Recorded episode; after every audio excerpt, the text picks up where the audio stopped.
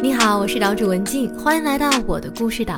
你正在收听的这个系列叫《凡人不凡》，是一档专访有趣人类的播客节目。在这里，你将会遇见成千上百种不一样的活法，以及这群不太平凡的人真实又平凡的一面。如果你对故事、旅行、人生和成长类的话题感兴趣，欢迎在文末扫码添加我的微信。由我邀请你入驻故事岛的岛民群，和一群积极正向的伙伴一起相互赋能，驶向自己的远方。在这期的节目中，我来给大家讲一个喜欢在树上睡觉的小伙子的故事。他曾经患有恐高症，却用爬树的方式治愈了自己的恐惧。他也曾因为痴迷于蘑菇，花了三年的时间在森林里学习如何辨别各种各样的蘑菇。现在他在美国的田野里做着首席大麻种植官的工作。人生的道路可以有多开阔呢？我们能从植物身上习得什么样的品质呢？瑞恩的故事里，你会找到关于人与自然之间的些许答案。提到 CBD，大家的第一反应是什么？Beijing Central Business District，北京商务中心。我也不例外。当瑞恩和我提到他在一家公司做管理工作，并想要扩大 CBD 的市场的时候，我的联想是，他想把一款美国的产品引入到北京的商务中心。在网络信号的云里雾里，又聊了十多分钟，不得不打断瑞恩：“你说的 CBD 是什么意思？”“CBD，大麻二酚的意思。”呵，鸡同鸭讲了好半天，才明白瑞恩是一名种植大麻属植物的农民。更具体一点说，他种植的是 hemp，国内称为工业大麻。大麻在人类发展历史上的经历可谓是跌宕起伏。大麻属植物的使用和使用，根据其化学物质的不同，又被分成了不同的用途。国际上区分大麻的类型，主要看的是四氢大麻酚 （THC），这是一种化学物质的成分含量。一般来说，小于百分之零点三的含量对人体不会造成太大的影响。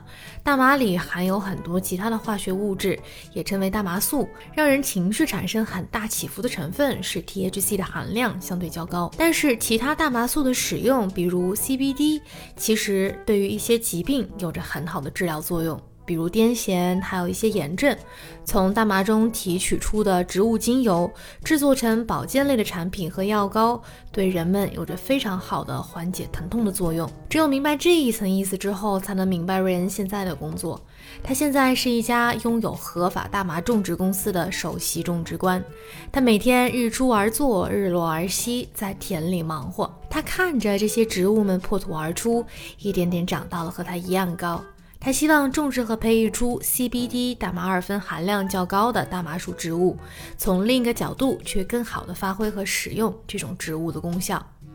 对于瑞恩而言，和土地结缘始于他的童年。当年，他的父亲在花园里种植了很多植物和蔬菜，他跟在父亲身边，也学习了很多的种植方法和技术，一颗种子就此埋在了他的心上。等他报考大学的时候，他选择了生物学的专业。在自己的一片小天地里，他开始了和土地更深刻的缘分。他种植了很多种能被食用的蔬菜，当然也失败过好多次。只不过植物顽强的生命力，每次都能给他带来惊喜。自此之后，无论他搬家去哪儿，他都会开始播种。他记得曾经帮助自己的母亲，在他的后院坚硬如石头般的土地上开始耕种的场景。一块小小的土地，在他的精心照料下。从石头变成了稀疏的土壤，原本硬到手指根本就插不进去。四年后，他居然能轻松地放入自己的整个手掌。这次的经历让他明白了，土壤是可以被修复的，前提是你有没有去好好的对待它。再后来，瑞恩又做过很多其他的工作谋生，其中有一项是在人们的院子里帮忙除草。在美国，院子的整洁很重要，草坪就是草坪，不是用来种植食物的园子。他一边工作一边思考着，为什么人们没有意识到，在他们自己的院子里就能生产出有机的食物呢？非要在超市里去购买从别的国家空运过来的瓜果蔬菜，这样的生活方式是否可持续？有一次，瑞恩的室友带着他去学习爬树，告诉瑞恩，在一棵树上其实居住着很多不同的生物，每往上爬一点，就能看到不一样的生命形式。一棵树承载了一个小型的生态系统。出于好奇，瑞恩想去树上看看这些生命的存在，但他有恐高症，在一次次的失败后，他终于可以开始频繁的爬树了。他也逐步克服了恐高症。瑞恩眼中的世界要比别人的更高一点。在他居住的美国弗吉尼亚州，只有百分之二的原始森林没有被砍伐过。他曾经去到过只有划船才能抵达的森林，在那个森林里，他和朋友们爬上了一棵树，在做好了安全措施后，他们在树上美美的睡了一晚上。醒来后，他觉得异常奇妙。虽然都有安全措施，但毕竟是离地好多米的树。睡觉的时候，要是手舞足蹈，会有翻下来的危险。是那棵树承载住了他和其他在这棵树上的生命。人和这些生命以及那棵树是一个完整的整体。在那之后，人和树的关系又更近了一步。这一次，多出的是一份彼此的信任。爬树也成就了他的一份事业。他和朋友创立了一个树木维护的公司。他的职责像是树木的医生，他去到人们家中去看生病的树木，然后开具药方。瑞恩给客户开具的药方很少会使用到化学的物质。从他以前用种植植物让土壤进行自我修复的经历中，他深知自然的自我疗愈能力是非常强大的。他会查阅大量的书籍，找到对应能解决病症的植物，用发酵、浸泡或者其他天然的方式，用另外一种植物。去治愈植物本身。由于工作的原因，瑞恩被邀请去到了马来西亚的热带雨林做考察。他爬上了一棵九十多米高的树，这一路攀爬的过程中，如同坐着一部透明的电梯。他看到了不同高度下不断变化的生命形式。等爬到树冠的时候，他看到了让他终身难忘的一幕。他看见了一堵墙，一堵由人为筑成的墙。这堵墙把生态如此多样化的森林。变成了统一单调的棕榈树区。为什么要种植棕榈树？因为棕榈树里的油被广泛用在各个行业的产品里，从食品到洗发水等等。遍地的棕榈树是为了满足人类日益增长的产品需求。殊不知，被砍倒的这些树的背后是一个又一个的生态系统，里面全部都是生命。从马来西亚回到美国后，瑞恩开始了可持续农业的学习和研究。所谓的可持续农业，指的是设计和维护一个具有多样性、稳定性和可恢复性的自然生态系统。在这样的一个环境里，人和环境和谐的相处，人们可以自给自足。这里不仅仅是满足食物的需求，还包括了能源、住房等。后来因为项目的机缘，他还去到了湖南附近的一个小镇，去给当地的生态系统做一个植物的匹配，以及可持续农业的设计与规划。回到美国后的瑞恩也越发注意食物来源的问题，以及人们能够如何在自己的居住地去发展可持续的农业。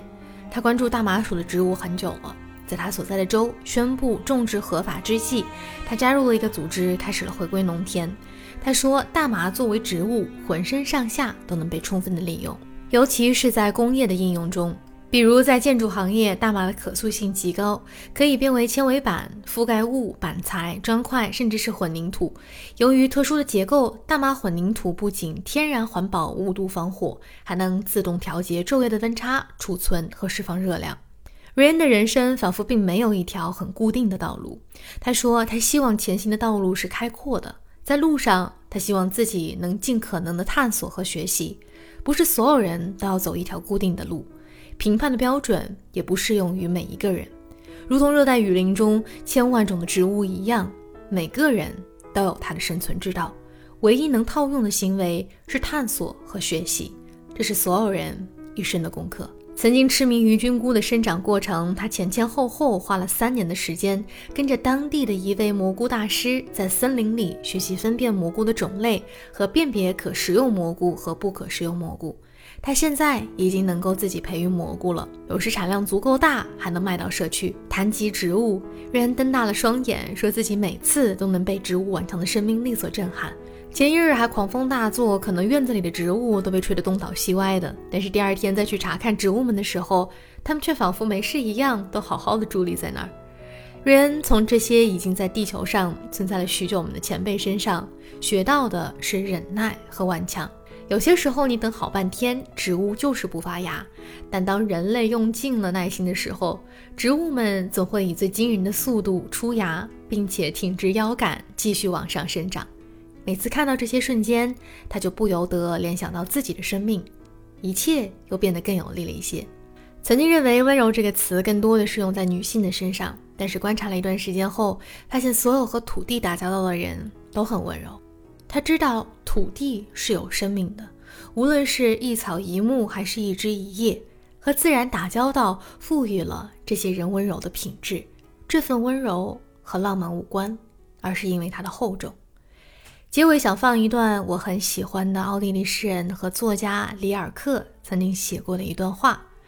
不算不数，像树木似的成熟，不勉强挤它的枝叶，满怀信心的立在春日的暴风雨中，也不担心后边有没有夏天来到。夏天终归是会来的，但它只向着忍耐的人们走来。